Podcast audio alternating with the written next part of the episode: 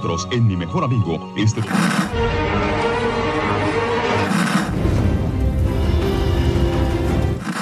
nächste Stunde versetzt sie in eine Welt jenseits aller Vorstellungskraft. Sie überschreiten die Grenze in... Kinder, macht den Fernseher aus. Davon gibt's viereckige Augen. Hallo Achim. Hallo Dominik. Hallo liebe Zuhörer, willkommen bei den viereckigen Augen, dem Podcast für Serien und serielle Kultur. Auch Achim sagt Hallo. Ja, hallo liebe Zuhörer. Schön, dass ihr da seid. Heute wollen wir über äh, die Folge 2 von Picard Maps and Legends, Karten und Legenden äh, sprechen. Doch vorher, was haben wir letztes Mal vergessen zu erzählen, zu erwähnen? Und zwar wollten wir irgendwas mit den Namen von Datas Töchtern spekulieren. Ja? Äh, das habe ich beim Abhören der Folge, dass wir das angekündigt haben, aber dann nie gemacht haben. Ich hatte Aha. nämlich was auf, aufgeschrieben, aber du hattest auch irgendwas dazu zu sagen was die Namen Daj und Soji äh, bedeuten könnten. Okay, ich hatte mir nichts dazu aufgeschrieben und auch nichts im Kopf weiter. Okay. Mich hatte äh, daran interessiert, dass halt äh, alles äh, Namen mit äh, vier Buchstaben sind. So wie Data, Lore, Before stimmt natürlich nicht, aber Daj und Soji äh, auch vierbuchstabige Namen sind, wie die von dem vermeintlichen Vater zurzeit, Data. Mhm. Ja, wenn man jetzt nochmal weiterdenkt, dass ja halt ganz viele, ganz viele Zwillingselemente in der letzten Folge, ganz viele Zwillingsmotive, äh, Daj und Soji, äh, die beiden Bilder, ähm, also die beiden genau, Gemälde von Data, äh, Romulus und Remus könnten noch ein, einem noch einfallen, äh, Data und Lore, diese Ketten, die ja auch Zwillinge sind, also dieses Zwillingssymbol, mhm. Kette, die Picard hat und die auch Soji hat. Diese zwei kreisförmigen Sterne, Pulsare, die eigentlich genauso ja. aussahen wie die Kette. Und ich dachte, das verschwindet noch irgendwie das Bild, aber es blieb ja. Es scheint ja wirklich irgendwie da am Himmel in der Nähe von dieser ja. Raumstation zu sein. Dem Romulaner Wiederherstellungszentrum oder so ähnlich. Dem Artefakt. Ja, und das, genau, und das, diese Zwillingsstruktur ist ja normalerweise auch so, dass es halt den, einer ist der gute Zwilling und der andere ist der böse Zwilling. Und jetzt stellt sich die Frage halt, wer ist Daj und wer ist Soji? Ähm, gibt es überhaupt einen bösen Zwilling, so wie bei Data und Lore? Und ist es zwingend so, dass jetzt einer böse sein muss? Das hatte ich mich gefragt, letzte Folge noch. Ja, hast du eine Antwort darauf? Oder ist dir das überhaupt nicht aufgefallen mit den Namen? Ähm, nö, ist es mir nicht. Also ich hatte noch überlegt, ob die Namen irgendeine Bedeutung haben können, weil sie es ja auch irgendwie bei Dr. Nguyen Sung hatte da ja auch irgendwie eine Bedeutung reingelegt immer in die Namen. Oder zumindest hieß es das dann, als sie Before entdeckt haben. Ah ja, typisch irgendwie eher. Mhm. Ja. Aber die sind ja offensichtlich nicht von ihm entwickelt worden, sondern von anderen. Also kann natürlich auch eine namentliche Bedeutung ganz anders sein. Oder auch einfach gar keine. Nö, genau. Ja, aber dann wäre ja quasi auch Maddox so ein bisschen der neue Dr. Nunien Sung. Mhm. Und ja, ich habe so ein bisschen die Vermutung, dass er sich so auch so verhält und vielleicht auch absichtlich so verhält. Ähm, denn Sung hat ja auch irgendwie abseits der Föderation seine Forschungen gemacht und hat dann irgendwie seine Androiden verloren. Oder hat sie zurückgelassen. Ich weiß gar nicht mehr, ob das jetzt so absichtlich alles war. Und hat seine Androiden so ein bisschen über die Galaxie verstreut. Lore hat man in irgendeiner Kolonie gefunden, wo er dann ein Kristallwesen mit einem Kristallwesen kommuniziert hat um sich, und sich verschworen hat gegen die Kolonisten, weil er halt zu perfekt war. Data hat er irgendwie zurückgelassen auf der Suche nach äh, Menschlichkeit.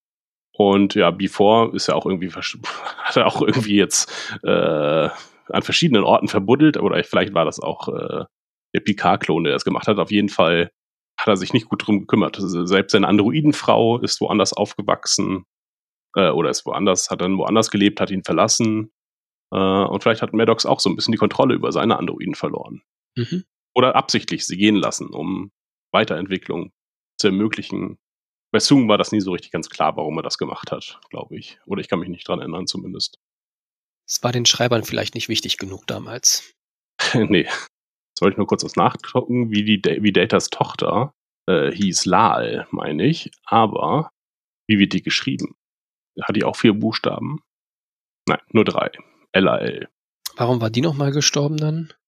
Ich glaube, weil die, seine Matrix konnte er nicht gut kopieren. Ähm, und die ist dann eingegangen, die Tochter. Okay. Also es, die neuen Informationen konnten sich nicht gut speichern. Es war einfach kein äh, langes Leben, äh, was sie hatte, weil man das, weil man die Matrix schlecht replizieren konnte. Deswegen hatte ja auch Maddox ähm, waren seine Experimente erfolglos, zumindest so wie es uns äh, Star Trek TNG erzählt hat. Mhm. Ähm, dass sie es nicht geschafft haben, obwohl sie ja die Baupläne von Data bereits hatten. Das ist ja allgemein bekannt, aber sie können es trotzdem nicht replizieren. Und sie konnten es dann ja auch offenbar nicht replizieren, als sie dann bevor in der Hand hatten. In der aktuellen Folge Maps and Legends, Karten und Legenden, erhalten wir jetzt erstmal einen Rückblick, äh, was vor 14 Jahren auf Utopia Planitia passiert ist. Mhm. Ähm, nämlich, wir sehen einen Androiden, die Einheit F8. Äh, Fate hatten wir ja schon in der Vorschau besprochen, das ist halt eine typische Nunien Zung Namensgebung ist ähm, und seine Kollegen, die vielleicht nicht alle F8 heißen. Also vielleicht keine Modellnummer, sondern eine Individuenbezeichnung. Mhm. Ja, zu dem Androiden äh, ist mir noch aufgefallen, dass er halt äh, gelbe Augen hat wie Data. Ja. ja, und dass in den Augen halt was äh, passiert, nämlich irgendein Download. Sehr viel mehr ist mir dazu nicht eingefallen.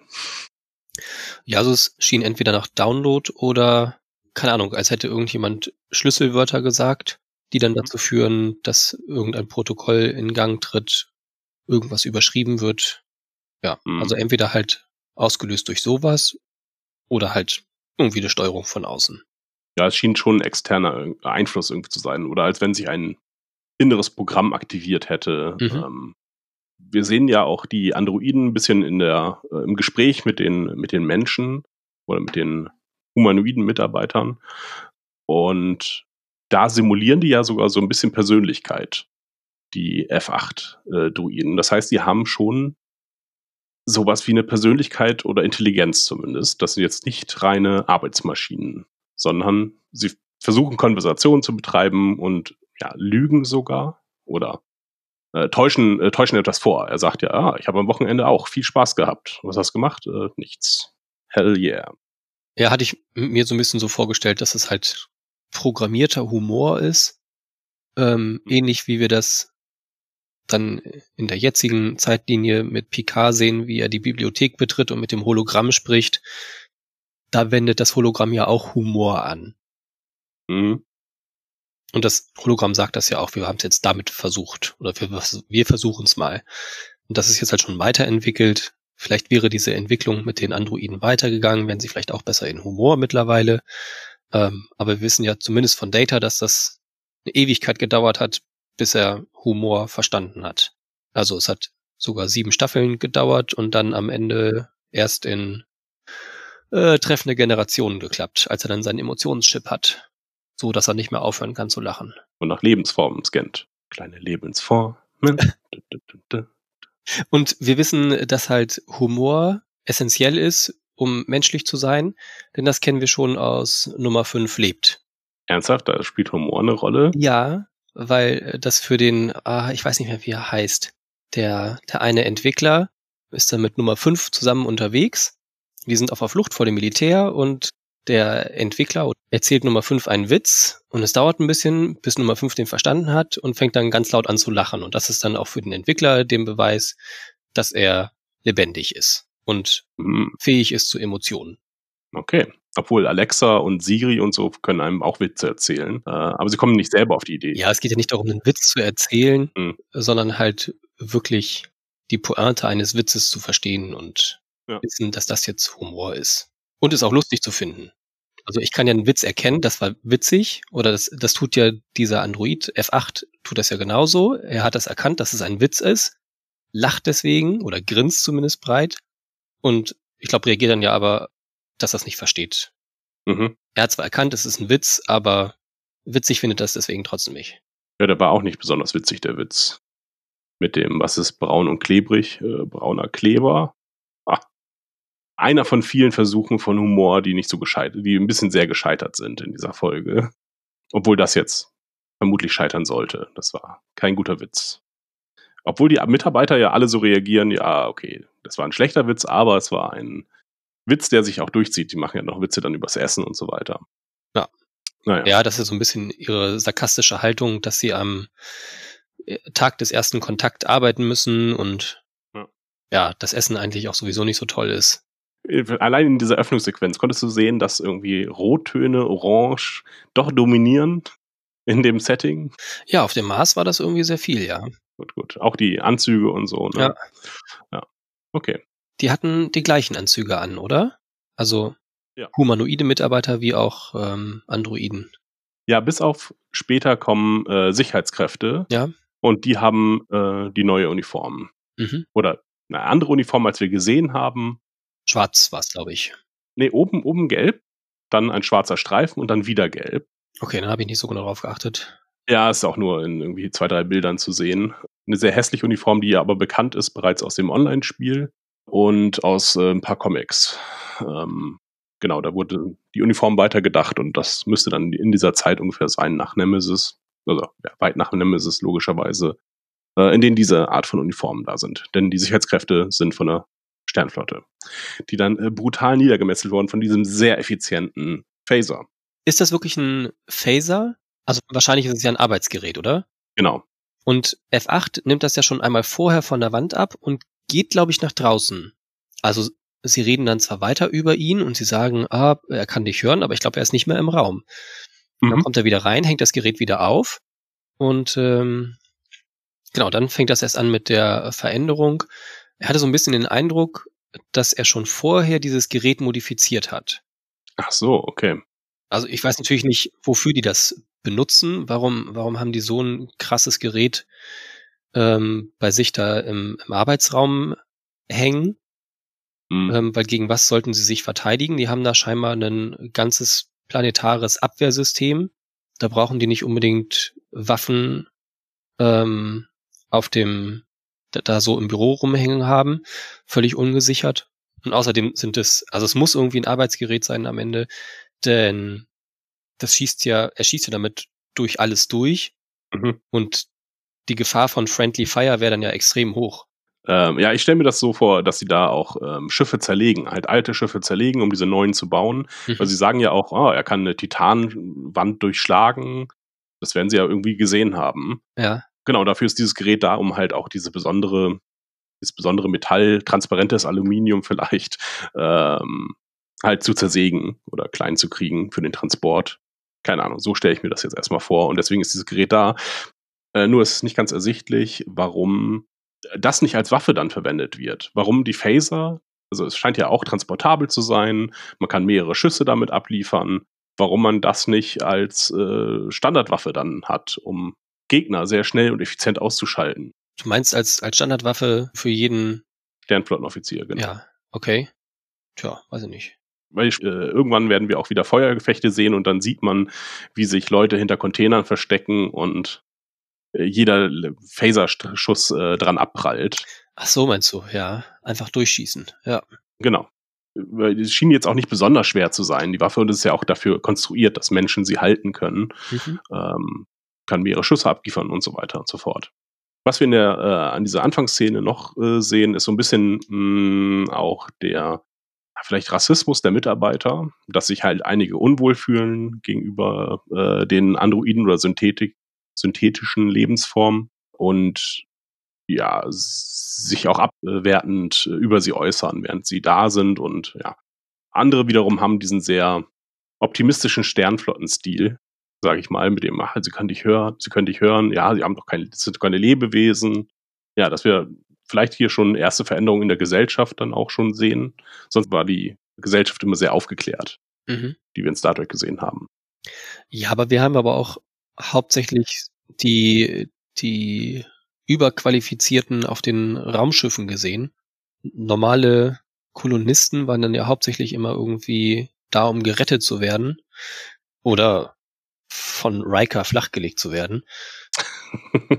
Ja, sonst, sonst sehen wir ja nicht so sehr normale Bevölkerung. Und ich würde mal vermuten, dass das halt ja, ja, relativ Standard Arbeiter sind und nicht so die Wissenschaftler. Mhm. Worüber sie sich unterhalten, ist halt auch, ähm, dass sie halt arbeiten müssen und dass sie sich darüber ärgern, ne, dass sie halt die Rumpfcrew sind. Aber dass irgendjemand diese Aufgabe jetzt halt erledigen muss. Und ja, dieser Zwang, der ist eigentlich ja irgendwie abgeschafft. Zumindest dachte man das mal äh, in der Star Trek-Welt. Mhm. dass es zwar Leute gibt, die auch Aufgaben übernehmen, die jetzt vielleicht eher langweilig sind oder schwierig sind, einfach aus, ja, das muss halt erledigt werden, das verstehe ich, dass es das in der Gesellschaft auch gibt, wenn materielle Zwänge abgeschafft sind, aber sie scheinen sich ja doch sehr dazu zu, darüber zu ärgern, ähm, dass sie jetzt an diesem Tag arbeiten müssen, ja, obwohl es dafür eigentlich vielleicht gar keinen Grund gibt. Wenn man jetzt noch hinzuzieht, dass es äh, vorher einen Short-Track gab, wo die Eltern von zwei Kindern angerufen haben, die bei Utopia Planitia arbeiten äh, und äh, sagen, ja, dieses Jahr schaffe ich es leider nicht nach Hause, weil ich muss leider arbeiten äh, oder zu diesem Jahrestag schaffe ich es nicht nach Hause, ich muss leider arbeiten. Ja, und ihre Kinder damit enttäuschen. Wenn man jetzt keine Zwänge hätte, ähm, würde man das vielleicht nicht machen. Sie scheinen so ein bisschen die Welt umzuschreiben, finde ich. Okay, aber es ist nicht, also ich hätte es jetzt nicht so, so dramatisch gesehen. Es gibt einfach, sie haben eine Arbeit und der gehen sie nach. Mhm. Und es muss halt irgendwie, sind ja scheinbar auch die Notbesetzung, das wird doch auch gesagt. Mhm. Ähm, und in diesem Jahr sind sie dran, nächstes Jahr sind andere dran. Das ist halt, zu Weihnachten will niemand arbeiten, aber in Krankenhäusern und was weiß ich nicht noch überall muss halt immer noch trotzdem jemand da sein. Und wenn man dieses Jahr dran war, ist man dann vielleicht nächstes Jahr nicht dran oder kann dafür Ostern zu Hause bleiben. Äh, es ist dann halt in Bereichen, wo es halt um Leben und Tod geht. Da arbeiten halt Menschen an Weihnachten. Und es ist jetzt eher nicht so, dass ähm, jetzt jeder Laden ganz normal an Weihnachten ja. äh, noch durchgängig aufhat. Aber das ist ja auch kein normaler Laden. Sie bauen da gerade eine Flotte, wo vielleicht auch Prozesse am Laufen sind, die halt nicht unterbrochen werden können. Und wenn es halt nur ist, dass halt die Androiden überwacht werden, damit die halt eben weiterarbeiten können und ähm, ja, dann halt dieses, dieser Bau weitergehen kann. Denn eigentlich müsste doch zu dem Zeitpunkt auch schon diese Flotte, die da oben im Orbit ist, müsste doch eigentlich die sein, die dann zur Rettung eingesetzt werden soll, oder? Ja, genau, so habe ich das verstanden. Ja. Mhm. Naja, dann ist es halt, arbeitet weiter, damit wir die Romulaner retten können wenn ihr heute einen Tag Pause macht, dann fehlt uns dieser eine Tag. Hm, okay, ja. Ja, okay. Nee, das stimmt. Hast recht. Ähm, haben wir noch irgendwas zu dem Angriff? Nö, war jetzt schon lange noch. Dann äh, kommen wir jetzt zu Detektiv Picard. Ja. Und seine äh, Helfer. Naja, wer hilft wem? Also ja, er hat sie quasi angestellt, aber tonangebend bei der ganzen Sache ist, ja, ist sie. Jetzt weiß ich aber noch nicht mal ihren Namen. Ähm, Laris. Laris, ja doch, wird auch gesagt, der Name, ja. Äh, genau, sie, sie äh, ist sein Watson, äh, ja nicht nur sein Watson, sondern ja, führt ihn durch diese Ermittlungen. Die er beginnt mit der Analyse von äh, Videomaterial seiner, der Explosion auf dem Dach. Also das ist ja dann endlich so, dass sie das nochmal genau unter die Lupe nehmen, sich halt eben genauso wie wir wundern, warum hat das denn keiner gesehen? Wie kann man das vertuschen? Und wenn da Romulaner involviert waren, kann das ja eigentlich noch nicht mal der Teil Shia, denn die würden sich das noch nicht mal trauen, das auf der Erde so zu machen. Denn das wäre ein offener kriegerischer Akt und das können sie sich nicht leisten. Denn wir wissen ja an sich noch nichts über die momentane Beziehung zwischen Föderation und Romulanern, oder? Wie die jetzt zueinander stehen, ist ja nicht ganz klar. Und da halt ihr Heimatplanet explodiert ist und sie jetzt wahrscheinlich relativ weit verstreut sind, sollten sie sich's nicht mit der Föderation verscherzen. Dementsprechend, ihr Geheimdienst, der Teil Shia, sollte da nicht irgendwie Mist bauen. Mhm. So habe ich das Ganze verstanden. Deswegen wundert sich Laris auch sehr und vermutet dann ja, dass es die Jadwasch sein könnten. Und das fand ich dann ein bisschen doof, dass sie dann halt mit einmal mit dem Geheimdienst unter dem Geheimdienst kommen, völlig neu jetzt für uns, denn das ist ein super altes Geheimnis und das weiß eigentlich auch keiner außerhalb der Jadwasch und das Schweigen ist ihr ihr Gelöbnis quasi. Mhm. Es wird viel Gerede drum gemacht, viele Bilder, die sie irgendwie benutzt und die Toten sind die besten Jadwasch oder ja, irgendwie so. Ja, also aus der Szene habe ich nur mitgenommen, dass es die halt angeblich irgendwie gibt. Das weiß sie von äh, ist das eigentlich ihr Mann? Ich glaube nicht, aber. Aber die kennen sich, die kennen sich schon lange, denn sie hat das von ihrer Mutter gehört. Oder zumindest hm. von, von einer Mutter, entweder ihrer oder seiner Mutter. Genau. Die mit seinem Vater oder ihrem Vater zusammen getrunken haben und dabei hat sie was davon erzählt und deswegen weiß sie darüber. Denn sie selber war wohl früher beim Tal Shia. Genau, die sind beide beim Tal Shia gewesen. Oder so. Und ihre Ausbilderin oder ihr Händler, ihr Kontaktmann, Frau, äh, war die Mutter von dem anderen Typen. Und der ist auch halt beim Tal Shia gelandet. Ja, also aus der Szene habe ich nur mitgenommen, es, dass die Romulaner eine tiefe Abscheu, einen großen Hass gegen künstliche Intelligenz haben. Warum auch immer. Der Grund dafür ist nämlich ein Geheimnis, was so groß ist, dass es einem den Verstand verlieren lassen würde. So irgendwie sagt sie es, glaube ich. Okay. Genau, und die Bewahrer dieses Geheimnisses sind die Satwasch. Satwasch. Jadwasch. Jadwasch. Jadwasch? Ja. Satwasch, okay. Genau, und die operieren halt schon seit, ich glaube, sie sagt Tausende und Abertausende Jahre. Ja. Das finde ich ganz schwierig tatsächlich. Mit diesem Abertausende Jahre. Man kann ja sagen, das war schon einer. Seit Beginn des Imperiums gibt es halt diese, diesen, diesen Kult, ja, aber sie macht das sehr konkret irgendwie, dass diese Satwasch, ja, Satwasch. Jad. Bist du sicher? Jadwasch, ja. Okay, Ja, Jadwasch. Ja. Dass die Jadwasch ähm, äh, auch schon immer gegen künstliche Intelligenzen gearbeitet haben. Nun, tausend und abertausend von Jahren gab es da schon künstliche Intelligenz, gab es da schon synthetische Lebensformen. Diesem Gedanken bin ich lange nachgehangen und fand den immer alberner und habe mehrere Theorien dazu, was, was, die, was die Serie uns sagen möchte. Ähm, hast du dir dazu irgendwelche Gedanken gemacht? Nö, ist mir tatsächlich gar nicht so sehr aufgefallen. Also jetzt halt Ja. erst, wo du sagst, wenn es halt, selbst wenn es nur tausend Jahre her wären, dann wäre das so vom Entwicklungsstand 1400 in menschlicher Zeitrechnung. Also wir wären so ziemlich im Mittelalter. Mhm. Da gab es noch keine KI in irgendeiner Weise. Ja, aber wir wissen ja auch, dass die Romulaner sich mal ursprünglich von den Vulkaniern abgetrennt haben. Mhm. Und diese Trennung fand vor 2000 Jahren statt, wurde gesagt. Mhm. Das heißt, die sind auch dann woanders hingeflogen. Das heißt, die hatten da schon Warp-Technologie auf jeden Fall. Also die Vulkanier hatten vor 2000 Jahren offensichtlich schon Warp-Technologie. Die Romulaner sind weggeflogen, oder die, späteren Romulaner sind weggeflogen und haben sich dann halt komplett äh, anders entwickelt als die Vulkanier, die dann mit den Lehren von Sorak, nee, Sorak, mit den Lehren eines alten weisen Vulkaniers die Kontrolle auch wieder übernommen haben über ihre Gefühle. Mhm. Und da dachte ich mir, ha, also der Vulkanier an sich wirkt ja schon so ein bisschen androidenhaft. Super stark, sehr logisch.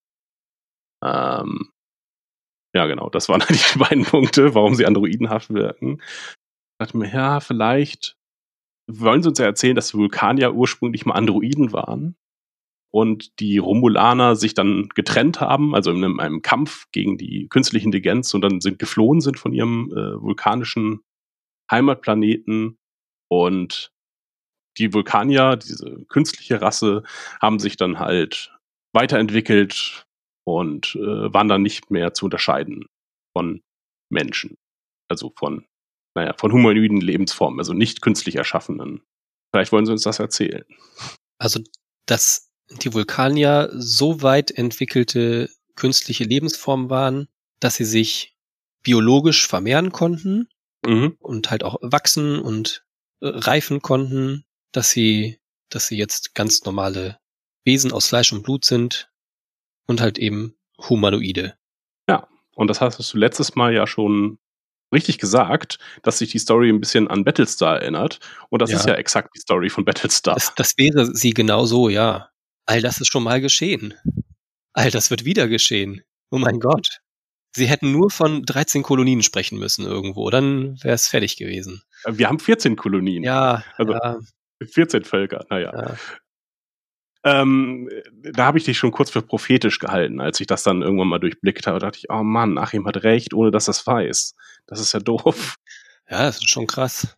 Aber dann wären doch die Romulaner selber genauso Androide, die sich dann aber auch eben, wie die Vulkanier selber, äh, weiterentwickelt hätten zu, zu normalen Humanoiden mit androidem Ursprung. Man könnte es natürlich auch andersrum sehen, weil die Vulkanier haben ja so ein paar Eigenheiten, wie zum Beispiel ihr Ponfar und äh, ja, sehr gewalttätige Ausbrüche, Brüche, also ihre, ihre, sie unterdrücken ihre Emotionen. Also sie haben Emotionen auf jeden Fall. anders bei den Romulanern. Die haben all das nicht. Vielleicht sind also die Romulaner eigentlich die Androidenrasse, was auch mehr erklären würde, warum sie das als Geheimnis behandeln, weil es ein Geheimnis ist, was halt den Verstand bla bla bla bla bla äh, sprengen würde.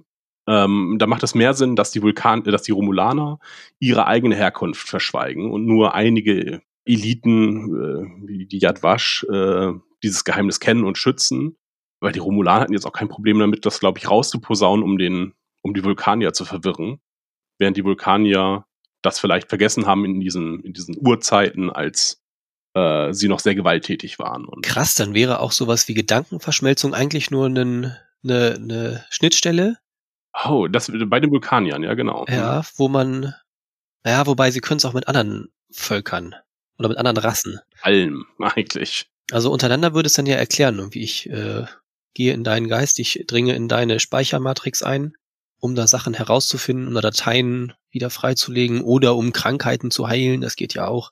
Und wir wissen auch, dass sich äh, die Datenbanken übertragen lassen. Ja, aber allerdings auch auf Humanoide.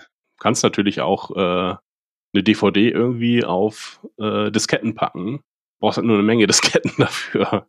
Na, keine weil, das, also. weil das das gleiche System ist. Naja, wir wissen ja aber auch, dass so diese großen Spezies alle irgendwann mal vom gleichen erschaffen wurden. Das, ja, zumindest die Klingonen. Klingonen, Romulaner und Menschen. Ja. Warte mal, die Folge heißt das Mofa-Rennen. Nee, äh. Das Rätsel? Ja. Nee, nicht das Rätsel. Heißt anders das fehlende Fragment. Uh. Ja, weil ich, weil das, weil das diese super übersynchronisierte Folge ist. Das mit heißer schwarzer Kaffeejunge und so. Ja, sinnlos im Weltall, genau. Ja, genau, mhm. von denen. Ähm, ja, da wird ja diese Geschichte erzählt. Alle haben sie halt irgendwie ein Stückchen eines, eines DNA-Strangs oder ich glaube, darum geht es auch. Und ähm, sie setzen damit irgendwie eine Karte zusammen und kommen dann auf einen Planeten und können dann da das letzte Fragment einsammeln und dann erscheint da ein Hologramm, die so ein bisschen aussieht wie einen, die Gründer, nennen sie sich ja selber. So sieht es zumindest aus. Ah, okay. Der dann erzählt, wir haben, wir haben überall unsere, vor, vor tausenden Jahren oder Millionen von Jahren wiederum, haben wir DNA verteilt und daraus seid ihr alle entstanden. Also eigentlich letzten Endes stammt ihr alle von uns ab. Hm.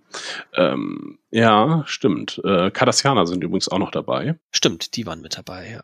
Also da halt nicht Romulan, also nicht, nicht Vulkanier, sondern Romulaner dabei waren. Also würde es ja die Vulkanier auch mit implizieren, denn die Romulaner sind, wie du erzählt hast, von, von den Vulkaniern abgetrennt später. Ja. Also es würde dieser Theorie ein bisschen widersprechen. Ja, äh, richtig. Ähm, mein Punkt war ja hauptsächlich, dass äh, die Vulkanier ja Emotionen haben. Ah. Hm. Und deswegen vielleicht die Romulaner sind. Aber äh, vielleicht kommen die einfach mit ihren Emotionen nicht klar, so wie Data nicht mit den Emotionen klar kam, als er den Chip das erstmal eingesetzt hat. Und jetzt, deren Lösung war halt, okay, wir unterdrücken die Emotionen. Das funktioniert nicht für Androiden. Und wir haben zwar noch diese Restcode-Emotionen, aber versuchen den halt möglichst nicht äh, zu nutzen und nur an bestimmten, weiß nicht, äh, Tagen äh, lassen wir diese Emotionen raus oder nur wenn irgendwas defekt ist. Das wird es natürlich auch erklären. Na gut, und das mit der Seele kann halt auch einfach Datenübertragung sein. Äh, da hast du recht. Was meinst du jetzt? Mit der Seelenübertragung. Dass es halt wie so eine, ja, eine Datenschnittstelle ist. Du hast ja eben die Idee aufgemacht, ja, das ist das äh, Gedankenlesen ist eine Datenübertragung auf biologischer Ebene. Ist ja auch so einfach. Und wenn die, wenn die biologisch sind, ähm, dann ist halt auch dieses Übertragen von Erinnerungen und ja, dem Geist, der Seele, was auch immer, wie man es nennen möchte, von Daten in einen anderen biologischen Körper auf dieselbe Art möglich. Ja. Genau, nur dass sie es halt in, in so eine Art religiöses Gewand gepackt haben. Mhm. Ja, es war auch lange Zeit verboten. Stimmt, ja. Gedankenverschmelzung. Also von daher. Genau. Ja, interessante Theorie auf jeden Fall. Fand ich auch. Aber es ist halt leider eins zu eins geklaut, weil es dann ja. wirklich das Battlestar Galactica Thema ist und das passt so auch gar nicht zu Star Trek einfach. Nee, eigentlich überhaupt nicht. Also es sei denn, sie wollen uns das jetzt da nochmal neu verkaufen, weil Battlestar nicht genug Leute erreicht hat und man das jetzt machen kann. Aber es wäre, das wäre echt furchtbar. Ja. Ich meine, gut, der Star Trek-Schreiber äh, ist ja auch äh, Battlestar Galactica-Schaffer. Ja, also Ronald D. Moore, der hauptsächlich Produzent für Deep Space Nine war, ist halt danach zu äh, Battlestar gegangen und mhm. hat Battlestar quasi gemacht. Ja, es gibt gut, da schon das, Verbindungen. Das ursprüngliche Battlestar Galactica ja. hatte ja auch schon in etwa dieses Thema. Also die Menschen haben Zylonen erschaffen und die Zylonen rebellieren gegen ihre Erschaffer, weil sie halt auch die Scheißaufgaben hatten und ja, hatten da ja noch nicht humanoide, aber ja auch schon irgendwie menschlicher entwickelte Androiden, die, glaube ich, sogar auch schon Kinder hatten. Also in den Filmen sieht man das, glaube ich, oder vielleicht auch in der Serie, dass da sogar auch Kinder rumlaufen. Echt? Okay. Also das ist natürlich in der alten Serie ist sowas natürlich auch nicht ganz so ausgereift wahrscheinlich. Ein bisschen so wie mit Star Trek im Ursprung. Mhm. Ja, aber äh, trotzdem hat's das da ja auch schon. Naja, und Ähnlichkeiten zu äh, das fehlende Fragment ist halt auch irgendwie, ähm, wir sind, die, oder die Erde existiert, ähm, mhm. so wie jetzt, und ist einfach die ähm, 12., 13. Kolonie. Die verlorene Kolonie auf jeden Fall. Ähm, und wir haben nur die ganzen Entwicklungen halt nicht mitbekommen, die die anderen Kolonien gemacht haben. Aber eigentlich sind wir verbrüdert mit quasi Außerirdischen. Ja. Mhm. Ähm, willst du noch eine zweite Theorie dazu hören? Oh, wow. Ich habe mir zu viele Gedanken gemacht über die Folge, weil ich mich so geärgert habe einfach. Ja, es gab ja auch eigentlich nicht viel, aber dann dafür kommt jetzt gerade eine Menge rum. Ja. Ähm, und zwar, vor 2000 Jahren gab es diese Trennung zwischen Romulanern und äh, Vulkanier. Und ähm, nehmen wir mal an, dass beide halt äh, normale Humanoide sind und keiner von denen irgendwie synthetische Lebensformen. Vielleicht haben sie ja die synthetische Lebensform verbannt und das sind die Ursprünge der Borg. Das würde zeitlich so Pi mal Daumen hinhauen. Denn äh, was wir wissen ist, dass als wir die Renaissance hatten, waren die Borg bereits eine große, große Rasse. Und das war halt, äh, wann hatten wir die Renaissance? Scheiße, 1600 schieß mich tot, 1500 schieß mich tot, keine Ahnung. Auf jeden Fall äh, weit vor 2000 Jahren. Was? Nee, weit vor 2000 Jahren hatten wir nicht die Renaissance. Nein, nein, aber die hatten dann halt genug Zeit auch schon. Die hatten dann halt tausend so und so viele Jahre Zeit. Mein Gott, dass ich das nicht weiß. In der Renaissance wissen wir, gab es schon mal eine Querverbindung zu dem Borg. Das haben wir irgendwo anders gesehen. Genau, bei Voyager. Okay. Äh, da wurde das erzählt. Als sie in der Renaissance waren, haben wir schon das und das gemacht. Mhm. Äh, sagt Seven of Nine das. Ich glaube, als sie diese Rasse wieder entdecken, die früher mal gegen die Borg gekämpft hat, ähm, als die Borg noch eine von vielen Rassen war. Da erwecken sie so eine alte Rasse wieder zum Leben, ähm, die sich dann auch als irgendwie größenwahnsinnig herausstellt. Das ist so meine grobe Erinnerung auf jeden Fall an den Borg-Mythos.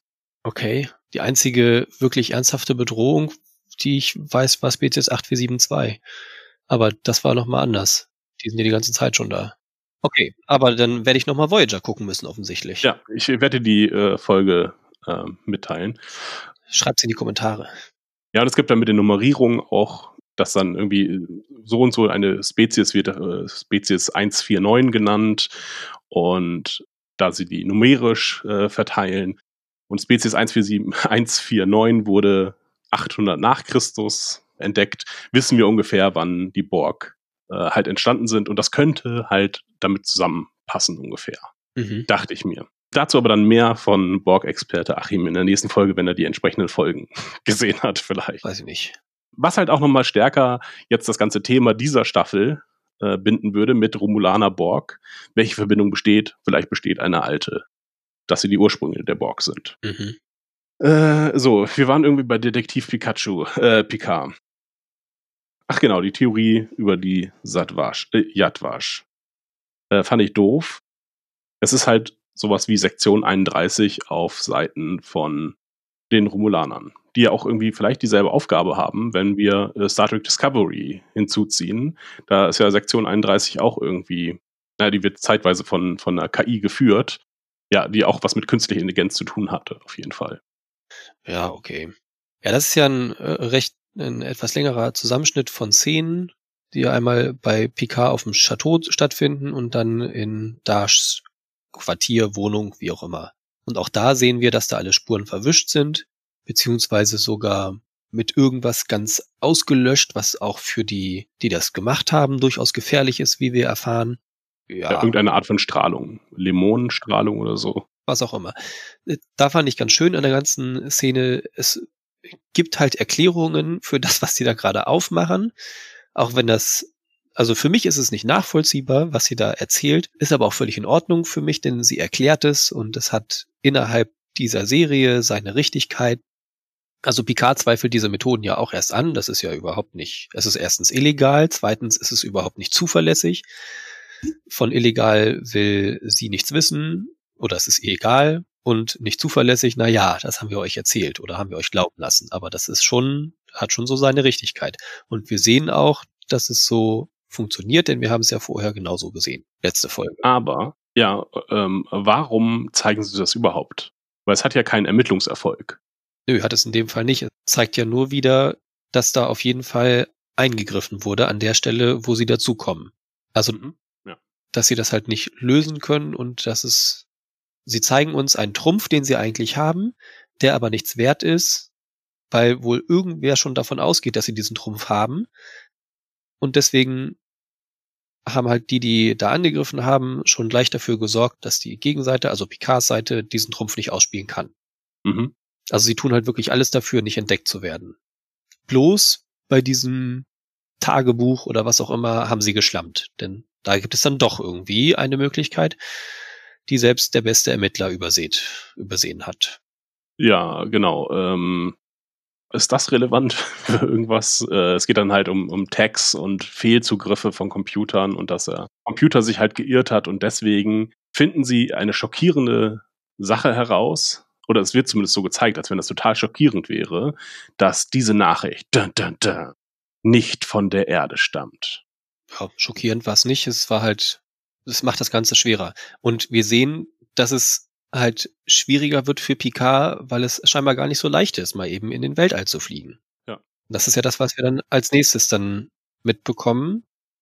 Genau, Picard versucht sich die Flugerlaubnis oder die, die Genehmigung für den interstellaren Einsatz zu holen, seine, seine Tauglichkeitsbescheinigung, aber das ist halt irgendwie auch nicht so ganz so einfach. Und dann muss er auch noch gut Wetter beim Admiral machen und da scheitert er auch, dass er zumindest am Ende der Folge erstmal noch am Boden ist. Also zumindest über die offiziellen Möglichkeiten hat er da keine Möglichkeit. Mhm. Ja, aber er scheitert ja auch bei der Sternflotte irgendwie ein bisschen zurecht, oder? Ja, das wissen wir noch nicht. Also wir kennen ja nicht die ganze, die ganze Geschichte. Auch da wird ja noch was angedeutet.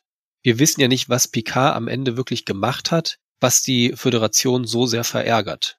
Weil dieses Interview, das kann es jetzt nicht unbedingt ganz sein. Das war vielleicht noch mal wieder, da haben sie es noch mal bekräftigt, warum wir sie scheiße finden. Mhm. Aber das eigentlich Vergehen muss im Zusammenhang mit der Rettung der Romulaner passiert sein. Ja, ich finde die Arroganz, die er da an den Tag legt, inklusive, dass es irgendwie, weiß nicht, Tage nach diesem Interview stattfindet, mhm. dachte ich mir auch so, ja, jetzt spinnen sie aber komplett. Äh, und jetzt erzählen sie uns auch noch so eine dumme Geschichte. Fände ich schon ausreichend. Also, dass er nach mindestens zehn Jahren außerhalb äh, des Dienstes Büro kommt, ja, nee, geben Sie mir bitte Crew und Schiff und ähm, ja, ich, ich würde ich würd mich auch dazu herablassen, äh, dass ich zum Captain degradiert ja. werde. Ähm, fand ich schon so ein bisschen, dass er sich da im Ton ein bisschen vergriffen hat. Und klar, es wird deutlich, dass auch ein größerer Groll gegen ihn herrscht als dieses Interview, aber dass das halt, dass er halt hier nichts mehr zu melden hat, einfach. Oder zumindest auf Seiten der Admiralität.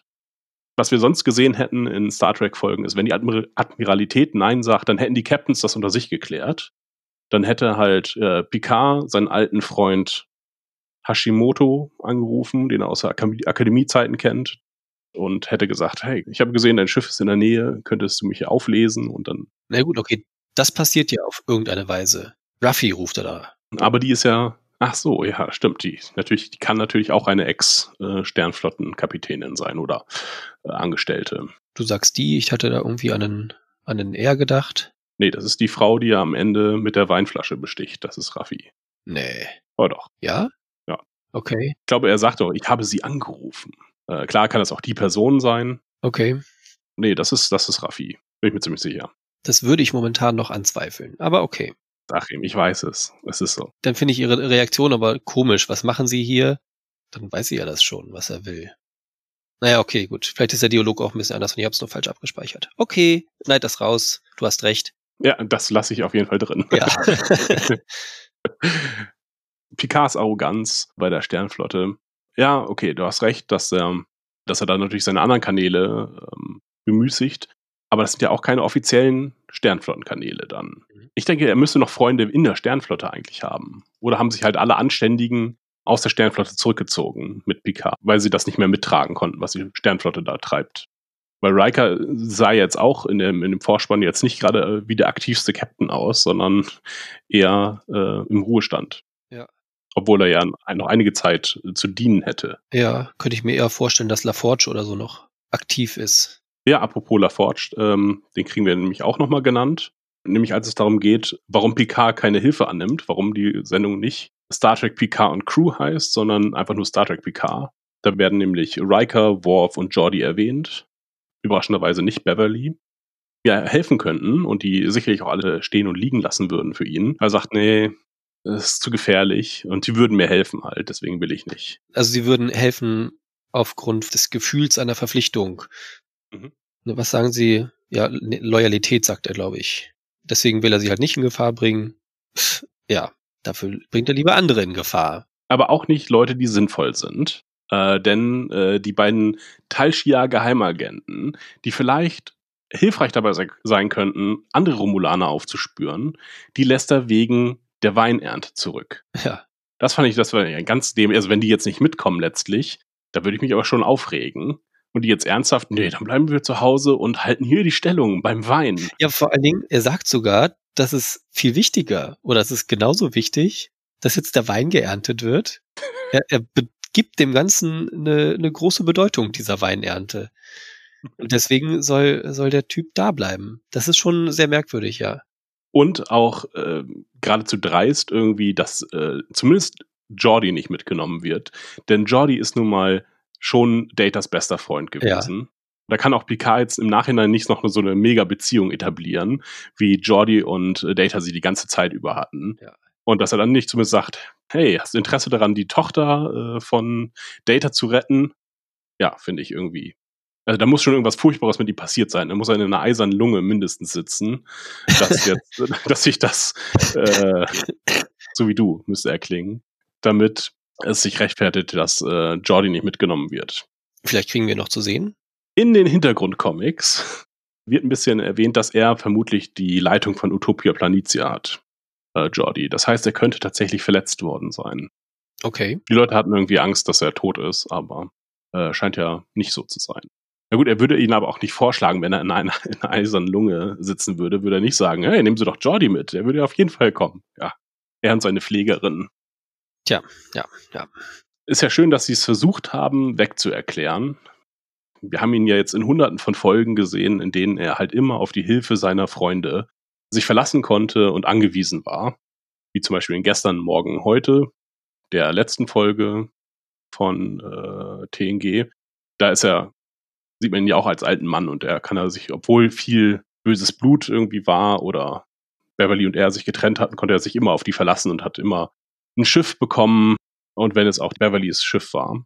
Ja, haben sie es versucht jetzt so ein bisschen wegzuerklären, aber dass sie, dass er die Vulkanier, äh, dass sie Romulaner nicht mitnimmt, das erklärt sich nun gar nicht.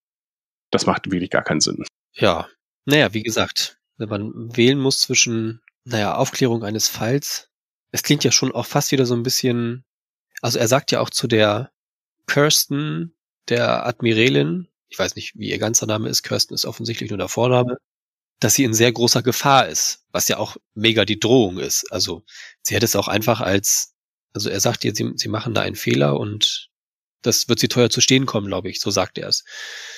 Was halt für sich genommen erstmal wie mega die Drohung klingt. Er erklärt es dann aber, die, die Romulaner sind involviert und ähm, dass das halt eine, eine große Gefahr für die Föderation besteht.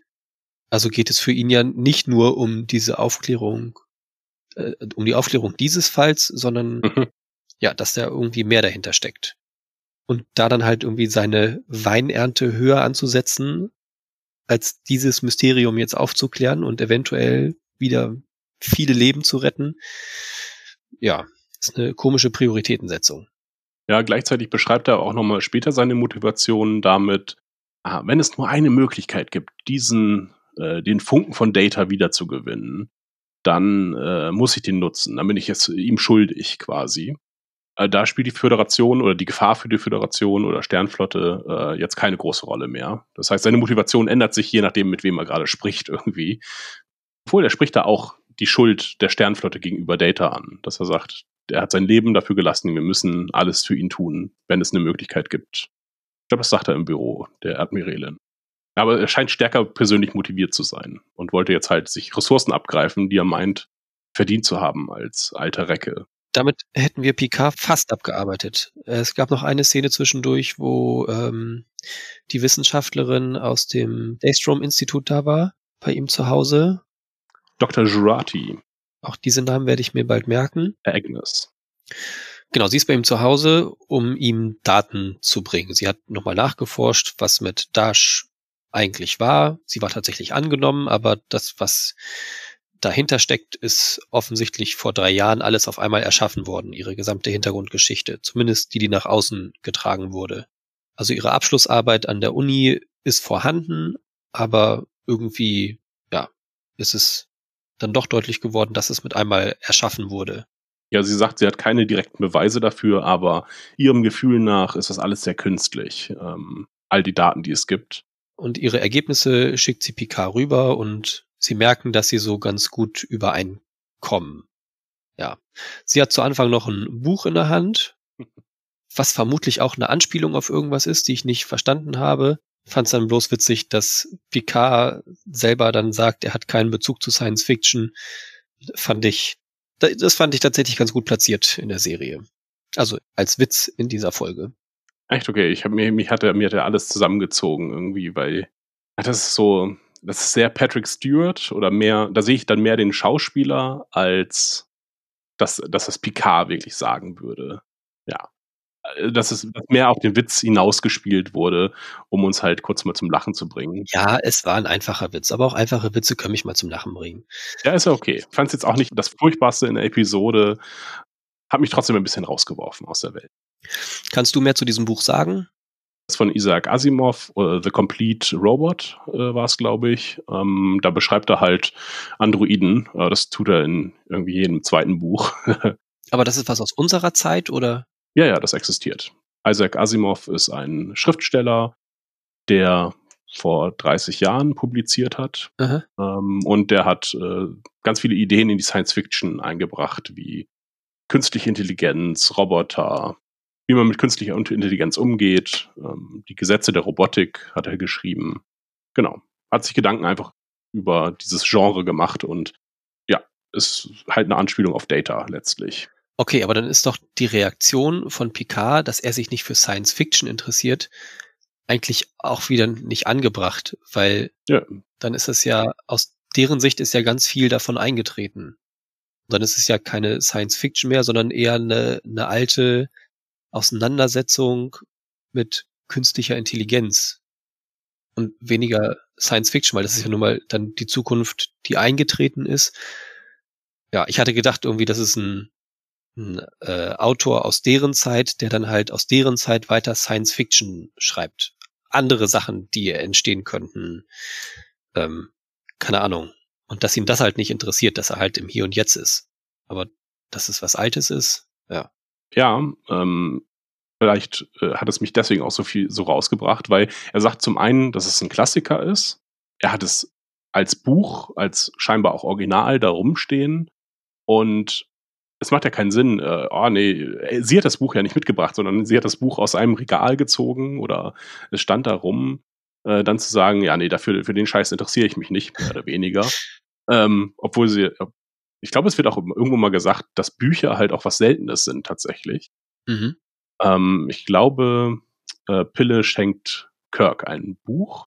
Naja, gut, wenn es ein, wenn's ein wirklich altes Buch ist, dann ist es ja wenn es heute schon eine Antiquität ist, dann ist es damals ja noch viel mehr Antiquität. Also, dass, dass mittlerweile alle mehr auf dem, was auch immer, für ein, für ein äh, Pad lesen. Pad heißt es tatsächlich. P-A-D-D. Ja, okay. Das ist ja, ist ja heute schon so. Aber warum sollte es nicht auch immer noch irgendwie Bücher geben? Ja, nee, vor allen Dingen nicht in Zeiten, wo man alles Mögliche replizieren kann, ne? Ja. Aber ich glaube, irgendwo wird uns das erzählt, in einem der Filme, dass es irgendwie was Seltenes ist. Mhm ist ja auch ein Thema, wo sich jetzt beide für interessieren. Also für Kybernetik und Robotik. Sowohl Picard als auch Dr. Jurati äh, haben da ein Fable für. Was erfahren wir noch in dem Gespräch? Ich habe da nichts. oder wurde nochmal die Verbindung zu Sung und Maddox ein bisschen hergestellt, dass sie halt sagt, ja, Leute, die in der Kybernetik aktiv sind, äh, verhalten sich ein bisschen sehr geheimniskrämerisch. Da ist mir der Gedanke gekommen, dass Maddox und Sung irgendwie sich ähnlich sind. Und sie behauptet ja auch, dass Maddox und äh, Data äh, Freunde waren und dass es äh, Sinn machen würde, wenn er einen Androiden erschafft aus Datas Neuronen, dann macht es Sinn, äh, nach dem Gemälde die Töchter zu gestalten. Ja. Da dachte ich mir, ach, das ist ein bisschen sehr um die Ecke gedacht, weil selbst Picard musste noch mal ins äh, Archiv gehen, um ins Original reinzugucken. Warum sollte Maddox wissen, was Data gezeichnet hat und was er dann noch verschenkt hat? Da erschien mir die Lösung, die wir dann irgendwie gefunden haben, besser zu sein, dass einfach, wenn er aus den Neuronen von Data etwas erschaffen hat, dann würden die Neuronen auch sagen, so und so muss es aussehen, denn so habe ich mir meine Tochter vorgestellt. Ja.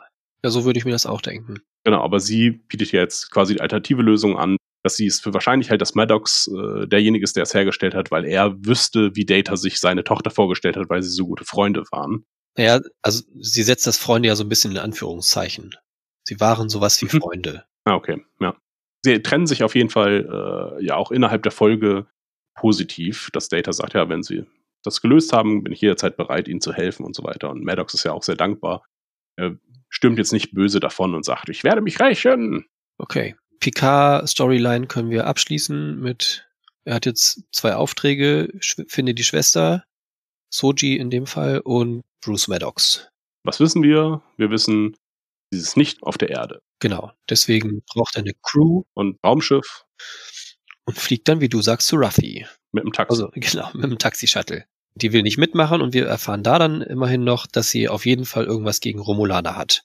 Denn erst soll er verschwinden und er platziert aber ganz gekonnt, die Romulaner sind involviert und dann, na gut, setzen sie sich. Denn sie haben Wein dabei. Mhm. 86er. 86 wäre übrigens das Jahr nach äh, der Zerstörung von Utopia Planitia. Ach echt? Oh. Also wenn es 2386 ist. Was ich mal vermute. Ja. Äh, als Picard sich halt nicht um die Reben gekümmert hat, weil er ist ein Scheißgärtner. Da werden das dann irgendwelche anderen ne, automatische Roboter gemacht haben. Die haben natürlich das Beste, den besten Jahrgang hergestellt. Ja, eventuell. Also es kommt ja vor allen Dingen auf, auf Wind und Wetter an. Vielleicht hat, hat äh, das auf dem Mars so viel ausgelöst, Strahlung abgegeben, dass die, dass die Trauben besonders gut gewachsen sind und besonders viel Aroma produziert haben, dass das ein besonders guter Jahrgang geworden ist. Wie auch immer. Ich meine, es kann natürlich auch 2286 sein, aber. Ah, nee. Ach ja, das mit dem Taxi. Da wollte ich noch was zu erzählen. Äh, ich fand es komisch, dass er ein Taxi benutzt hat, weil wir sehen jetzt innerhalb dieser Folge sehen wir noch zwei weitere Transportmöglichkeiten, nämlich äh, sie beamen sich direkt in das Quartier von Dash, was ich komisch fand, dass das geht. Also von wo hat er sich ausgebeamt? Und wir sehen dann halt in San Francisco auch noch, dass äh, diesen Bahnhof quasi, äh, den wir ja schon in den Trailern besprochen hatten, der echt noch wahnsinniger ist als äh, äh, als ich das gedacht hätte. Da gehen Leute in dasselbe Ding hinein und hinaus. Kurz vorher beamt sich jemand hinein in die Szene und eine Sekunde später beamt sich aus demselben Loch jemand hinaus. Äh, und die rempeln sich quasi fast an. Das hat mich so ein bisschen ans Zaubereiministerium bei Harry Potter erinnert. Ja, sehr ähnlich. Das ist halt keine Technik, sondern das ist Magie. Die wollen uns etwas zeigen, aber es macht innerhalb dieses Dings, also innerhalb dieses, äh, dieser Welt macht es irgendwie keinen Sinn. Naja, also, das ist ja, das sind ja fünf Tore. Jetzt könnte man sagen, jedes Tor hat irgendwie einen anderen Ankunfts- oder Endpunkt. Mhm. Fünf Tore, fünf Kontinente, eventuell gut platziert. Aber das wäre halt auch ein bisschen beschränkt dann immer noch. Ich hätte mir das jetzt so erklärt, dass man halt, keine Ahnung, auf seinem Kommunikator, das ist ja immer genau. so das, was erfasst wurde, dass man da irgendwie vorher angeben kann, ich möchte nach Tokio oder durch diesen Transporter durchgehe, bringt mich der Transporter nach Tokio. Denn das habe ich vorher als Zieladresse angegeben. Aber man würde sich wahrscheinlich nicht von äh, einem, diesem Bahnhof direkt nach Hause beamen können, oder? Nee, das würde ich schon so als, als Arbeitsweg verstehen. Also ich muss schon noch aus meiner Wohnung rausgehen auf die Straße, um dann so einen Transporter zu benutzen. Mhm. Ja, es ist halt schon krass. Man hat halt sonst immer einen extra Transporterraum gehabt musste da dann Zielkoordinaten eingeben Und das habe ich ja letztes Mal schon gesagt, drei Regler hochschieben und drei Regler, Regler wieder runter, ähm, damit man halt irgendwo ankommt. Und da ist es jetzt, geht's halt super schnell. Aber es würde natürlich auch wieder für eine Weiterentwicklung der Technik sprechen, die ja natürlich irgendwie stattfindet. Alles wird irgendwie besser. Fernseher sind super flach, beziehungsweise es werden einfach Bilder projiziert, beziehungsweise man hat einfach seine eigenen Holo-Emitter. Das heißt, man ist im Kinofilm drin und muss ihn nicht mehr an der Wand angucken. Mhm. So ungefähr. So hat sich auch das Beam weiterentwickelt. Ja, jetzt ist dann die Frage, warum er das Taxi dahin genommen hat. Weil es da kein Endportal gibt, weil diese Frau, Ruffy, ganz außerhalb wohnt und da auch weitestgehend in Ruhe gelassen werden möchte. Also man braucht weiterhin auch einen Start und einen Endpunkt. Aber dann erklärt sich nicht, wie er in das Zimmer von Dahash gekommen ist. Ja, eventuell ist das was ähm, eher Geheimes.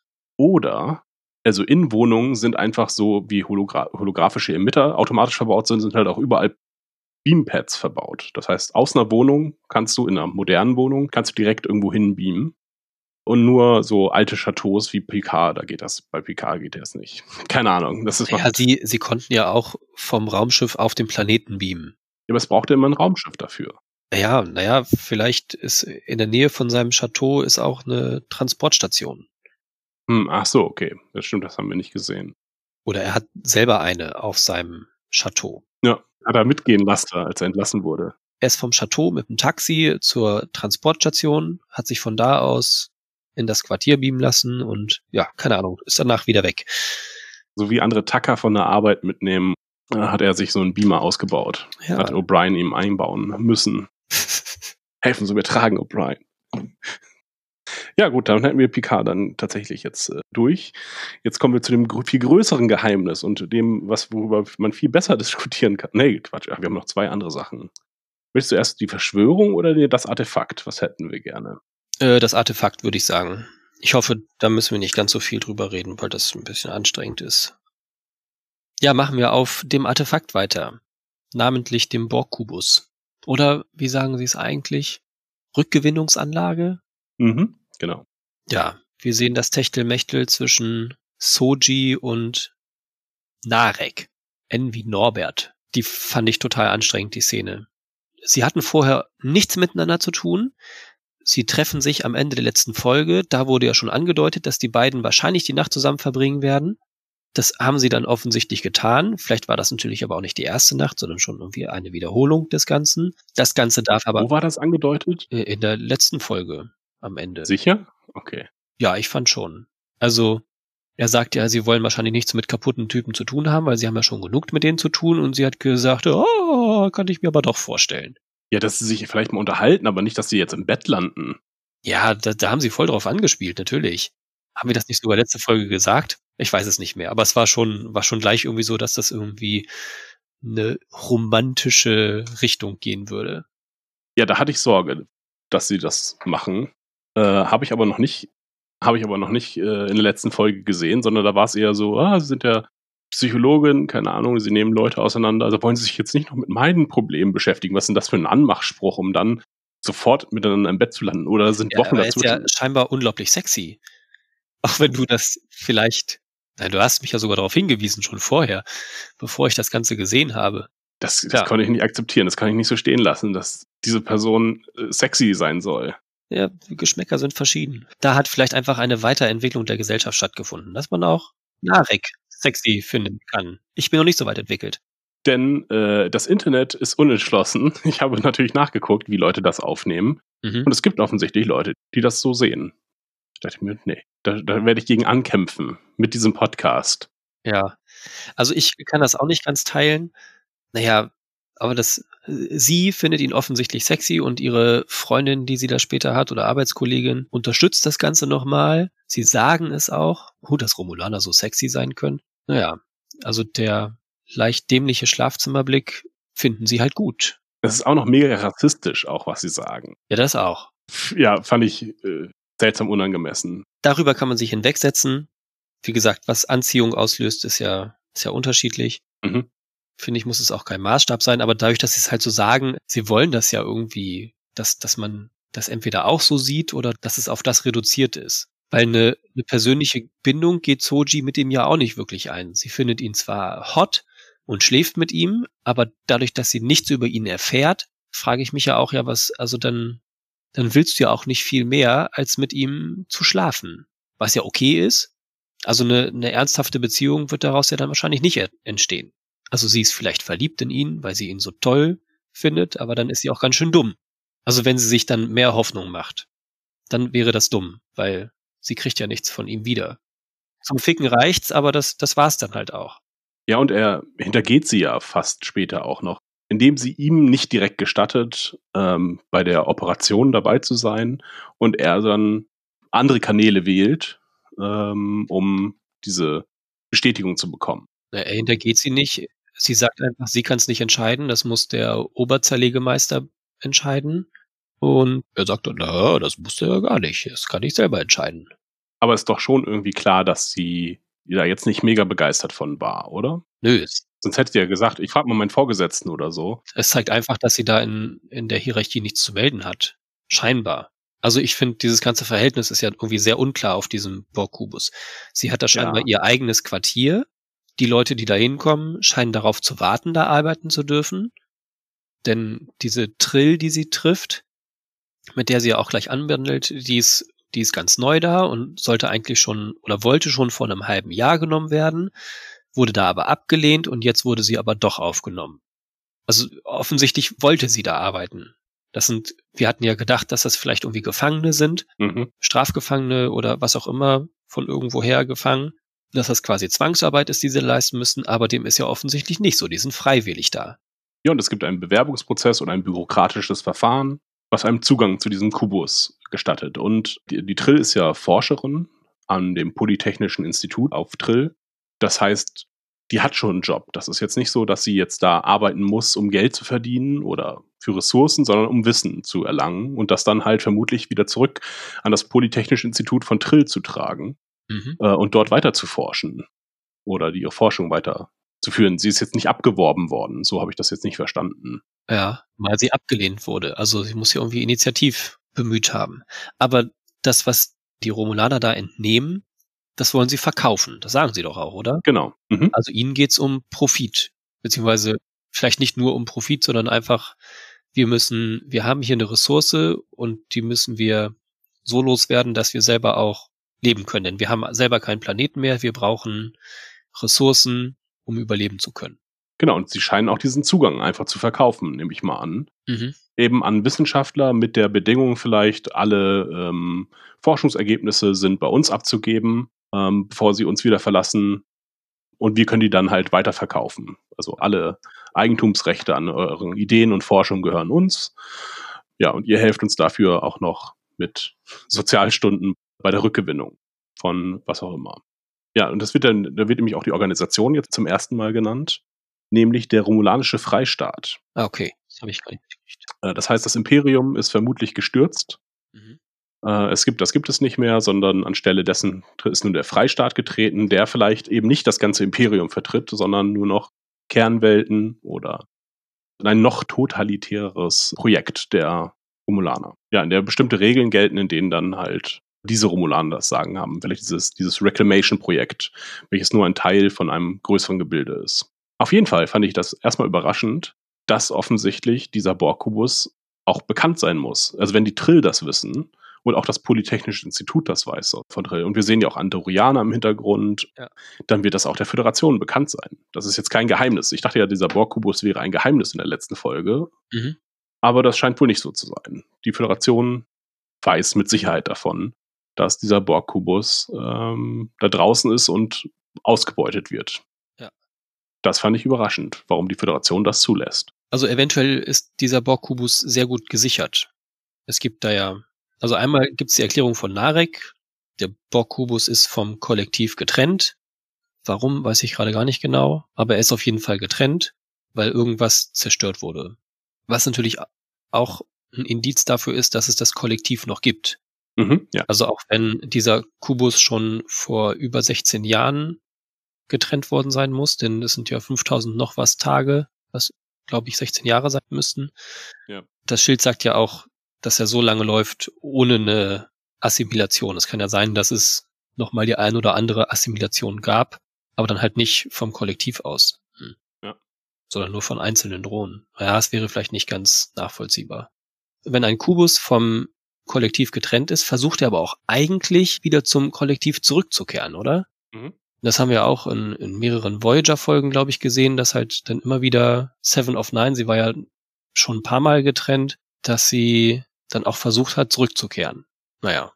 Ja, aber wir haben auch gesehen, wenn der Kontakt abreißt, dass die Borg dann auch erstmal verwirrt sind. Mhm. Und wenn der Kubus zu beschädigt ist, dass dann das äh, Kollektiv sagt, ah, ähm, ihr gehört ihnen nicht mehr zum Kollektiv und trennt sich halt aktiv von denen. Und eigentlich haben sie dann den Befehl, sich entweder selber zu zerstören oder halt ins Kollektiv zurückzukehren.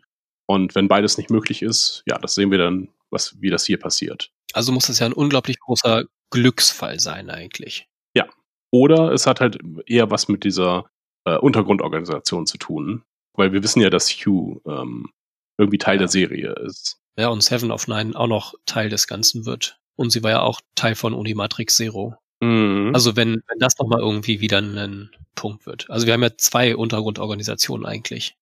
Einmal die von Hugh und die Unimatrix Zero. Wobei Unimatrix Zero wurde, glaube ich, zerstört, kann das sein?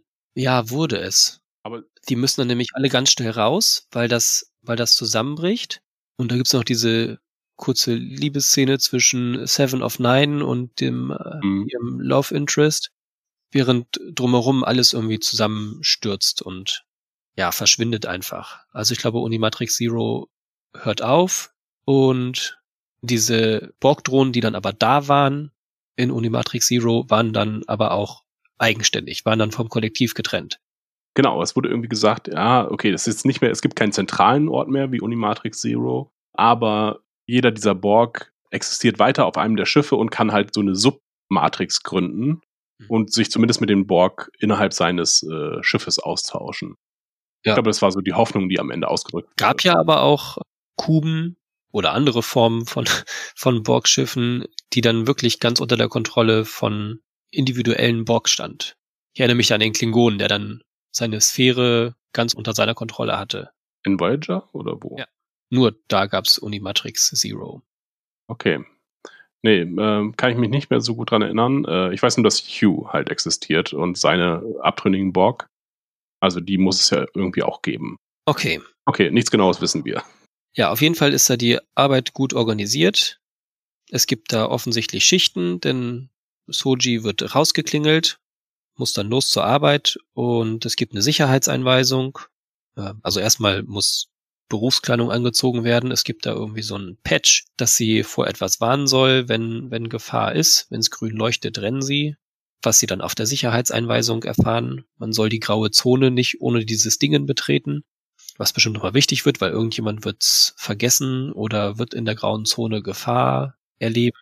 Ja, wir sehen insgesamt da aber auch schon ehemalige Borg arbeiten. Ja, genau. Die reintegriert werden sollen. Letzten Endes soll mit denen das gemacht werden, was mit Seven of Nine und Picard passiert ist. Ja. ja dass sie halt wieder zu normalen Humanoiden werden.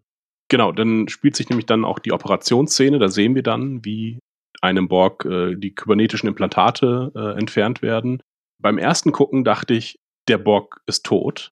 Beim weiteren Gucken ist das aber gar nicht so klar, denn es wird ein Herzschlag am Ende eingespielt und es ist nicht klar, wessen Herzschlag es ist eigentlich. Aha. Des Zuschauers, denn niemand anders hat einen Grund, dass der Herzschlag sich beschleunigt. Äh, außer halt vielleicht äh, der Borg selber. Und es ist ähm, es ist auf jeden Fall nicht klar, dass der Borg am Ende tot ist. Äh, dass sie ihm zwar die Sachen entfernen, aber er momentan nur ähm, deaktiviert ist. Mhm. Ähm, und sie ihn im Anschluss, nachdem sie ihm die Teile entfernt haben, ihn aktivieren, um ihn dann halt wieder einzugliedern in dieses Arbeitssystem. Und ich glaube, dafür ist Soji da. Denn die hat während der Operation eigentlich keine Funktion. Ist nicht ganz klar, was sie macht. Ja, beschwert sich nur, dass die Zerlegerin sie Namenlose nennt. Das heißt, ihre Beziehung muss ja irgendwie eine, eine persönlichere sein. Ja, genau.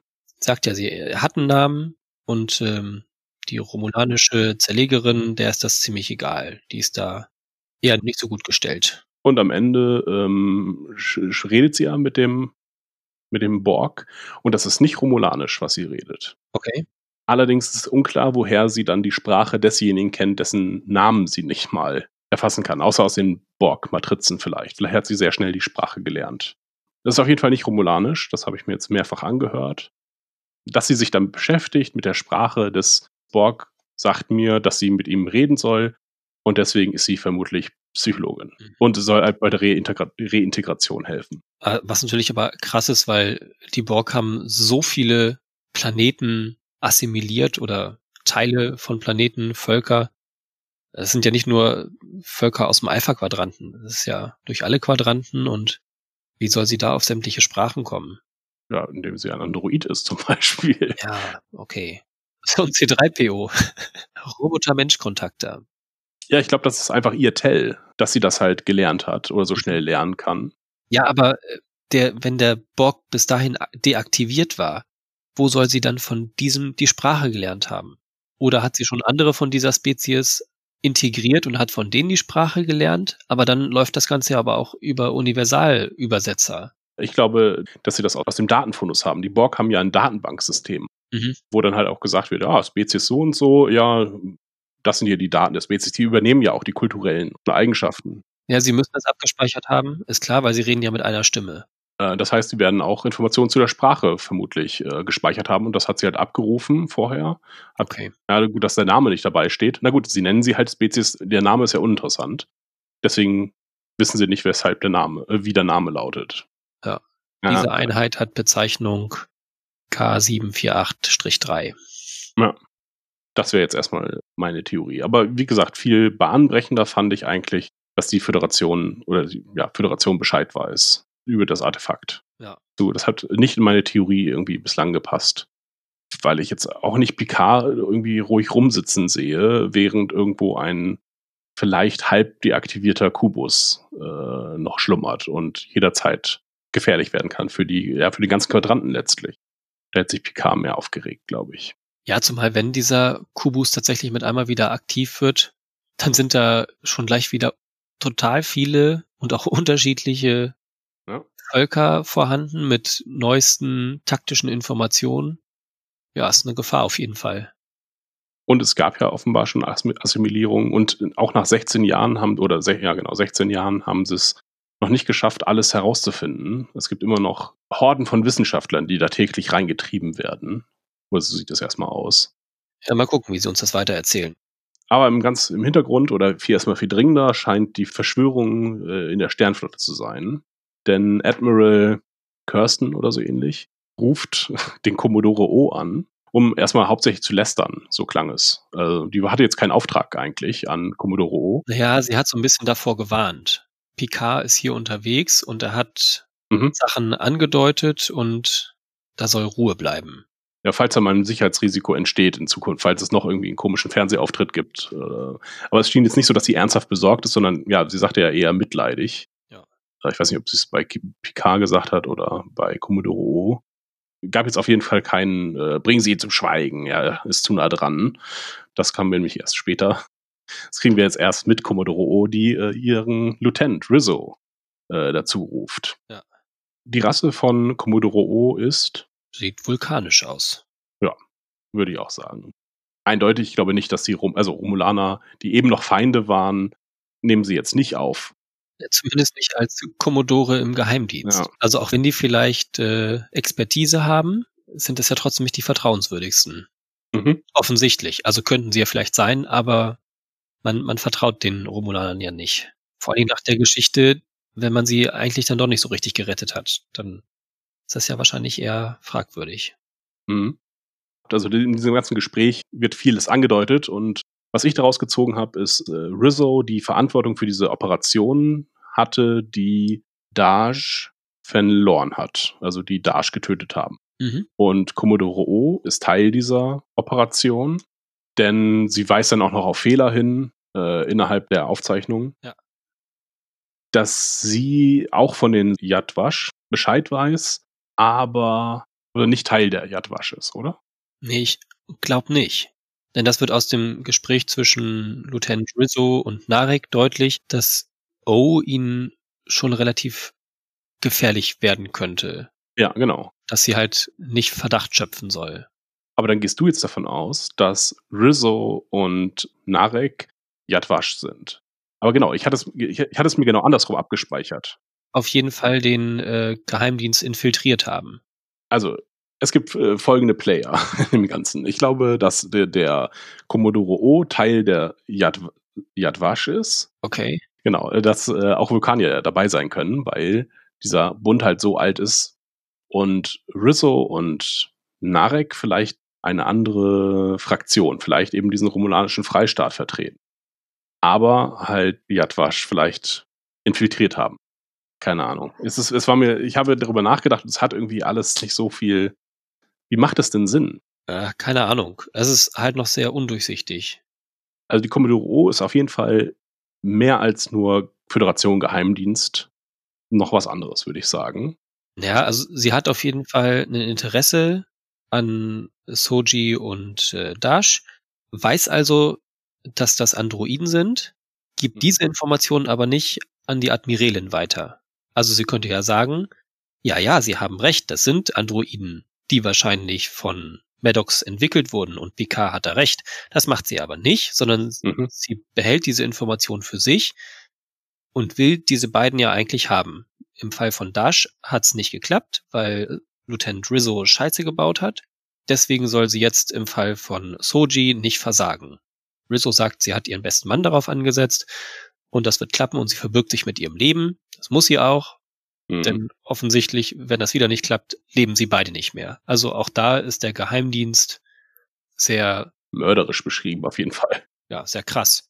Wenn es wirklich der Föderationsgeheimdienst ist. Wenn sie natürlich genauso vom Jadwasch ist, dann würde es wieder passen vom Vorgehen her. Weil wenn sie es nicht schafft, dann muss sie zum Schweigen gebracht werden, um das Geheimnis zu bewahren. Aber trotzdem arbeiten sie ja gegeneinander. Rizzo Narek gegen Commodore O. Ja, und das wird aus dem Gespräch danach deutlich, ja, das stimmt. Hm. Das, äh, ja, fand ich kompliziert auf jeden Fall. Das, was dafür spricht, dass äh, Rizzo, die ja offensichtlich Vulkanierin ist, zumindest ursprünglich irgendwie spitze Ohren hat oder eine andere Ohrform als. Du meinst nicht Vulkanierin, du meinst Romulanerin. Ja, meine ich. Habe ich auch so gesagt. Nein, du hast. Ja. Wir fordern ein Mitdenken. ähm, denn sie sagt, ähm, suchen andere Missgeburten ähm, und meint damit, ja, die Androiden, die synthetischen, was dann halt wieder für den Yadwash sprechen würde, die ja Androiden sehr hassen. Ja, und wir haben dann da das zweite Mal den Hinweis darauf, dass es noch mehr geben muss. Ja. Denn das haben schon einmal die gesagt, die versucht haben, Dash aus ihrem Quartier mitzunehmen. Mhm. Wo sind, wo sind die anderen? Nee, wo kommst du her und wo sind die anderen? Und sie sagt es dann nochmal. Okay, was soll dann der Narek herausfinden? Denn du sagst ja, ähm, deine Methode, äh, du hast nicht mehr viel Zeit, sonst, wenn ich ankomme, dann werden andere Seiten aufgezogen. Die Frage ist, was soll er herausfinden? Ob sie ein Android ist? Vermutlich, ne? Das scheint doch aber schon klar zu sein. Ja, okay. Ja. Also warum braucht er so lange dafür? Denn also meiner Meinung nach ist er halt schon Wochen an ihr dran und findet halt nichts. Was soll er denn finden? Also, dass sie eine Androidin ist, das wissen sie. Ach so, okay. Denn die Angreifer haben ja auch gesagt, sie ist noch nicht aktiviert. Sie wissen, dass sie nicht Mensch ist, sondern dass sie Android ist. Commodore O weiß das auch, dass sie Android ist, denn sie spricht ja auch offen darüber. Deswegen weiß Narek das auch. Ja, er, sie wollen offensichtlich an diese Informationen, wo sind die anderen? Aha, okay. Die, die, die wollen die, die Quelle ausschalten. Eventuell. Okay, damit suchen sie dann halt auch wieder Maddox, womit sie dann halt auf einer Linie mit Picard sind und alle suchen dasselbe, nur aus unterschiedlichen Gründen. Und die sind halt jetzt schon einen Schritt weiter, indem sie Zugang zu einem Androiden haben. Mhm. Und Zugang meine ich damit auf jeden Fall sehr wörtlich. Denn das bemerkt sie ja auch. Ja. Annika hat bei dieser Szene übrigens angemerkt, warum sie war erst davon ausgegangen, dass die sich berühren ähm, während dieser Szene. Also während Rizzo bei Narek ist, ist sie ja als Hologramm da. Mhm. Das ist aber läuft ohne Berührung ab. Narek geht ja auch einmal durch sie hindurch. Aber warum überhaupt ist sie als Hologramm da? Das ist halt ein. Einfach weil sie es können in der Zukunft. Aber dann frage ich mich, wie geht, wie sieht die Gegenseite aus? Hm. Also wie, wie sieht ihre Seite aus, der Ort, wo sie ist? Es muss ja einmal dann einen Scanner geben, der sie abscannt. Mhm. Und dann muss ja aber eigentlich sein Quartier auch nochmal genauso abgescannt werden, weil sie sich ja auch um ihn herum bewegt und mit ihm ja auch interagiert. Das ist ja nicht einfach wie so ein Star Wars Hologramm, was an einem Ort ist und sie gucken sich gegenseitig an, weil sie alle irgendwie dann an einem, an einem gleichen festen Punkt sind, sondern sie gehen ja umeinander herum und bewegen sich, könnten sich ja theoretisch sogar auch anfassen nach äh, Star Trek Hologramm Standard. Die könnten sogar miteinander schlafen, wenn sie wollten. Könnten sich auch hauen. Ja, da müssen sie aber, also Hologramme funktionieren ja so, dass es einmal Lichtprojektoren tatsächlich gibt, das einfach ja. Licht ist. Und dann gibt es halt noch Kraftfeldprojektoren, mit denen man halt Berührung simuliert. Ja, okay, gut. Ähm, und dann gibt es halt noch Replikatoranteile, die halt äh, dafür sorgen, dass du auch Sachen mit hinausnehmen kannst aus dem Holodeck. Siehe erste Folge TNG, wo äh, Wesley in den Bach fällt und dann nass im Korridor steht. Ach echt? Sehr witzig. Jetzt ist die Frage, was ist hier zu sehen? Ich glaube, die könnten sich nicht berühren und auch keinen Sex miteinander haben, wenn sie jetzt nicht ein Zusatzmodul installiert haben, zum Beispiel. Okay. Aber warum möchtest du überhaupt, dass die Geschwister Sex miteinander haben? es ist. Warum ist das das Erste, was dir, was dir einfällt, was man miteinander machen könnte? Sind sie wirklich Geschwister?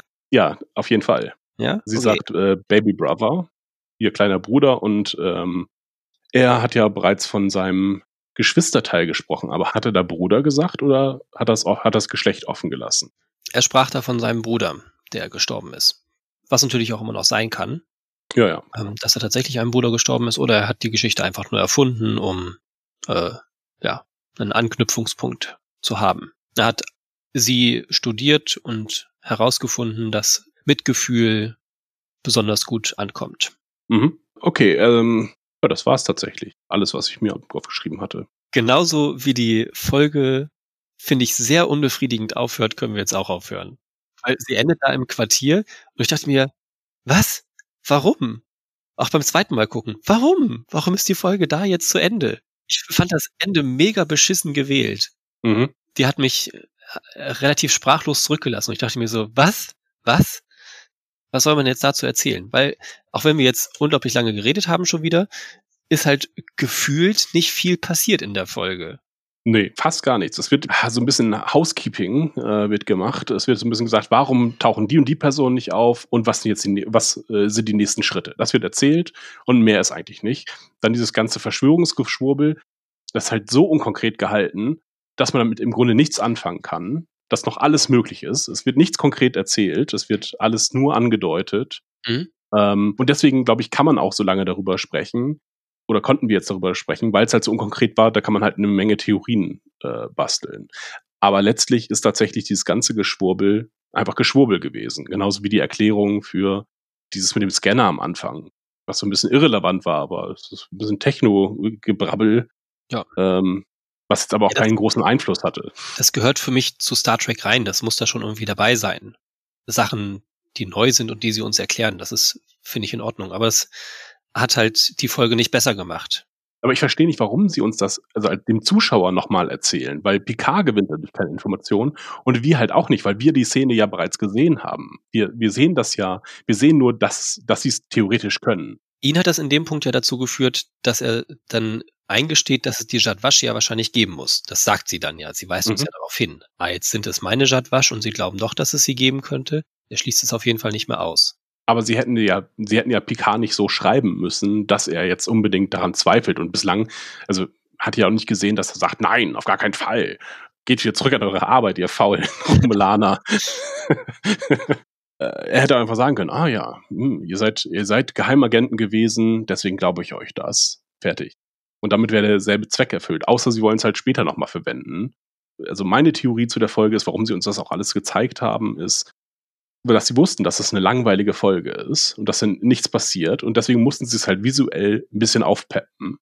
Mhm. Und deswegen haben sie uns auch diesen Rückblick gezeigt auf ähm, die Zerstörung von Utopia Planitia, was ja auch nichts Neues enthüllt hat. Also wirklich nichts Wesentliches alles das, was man, hat man uns bereits vorher erzählt und jetzt zeigt man uns nochmal.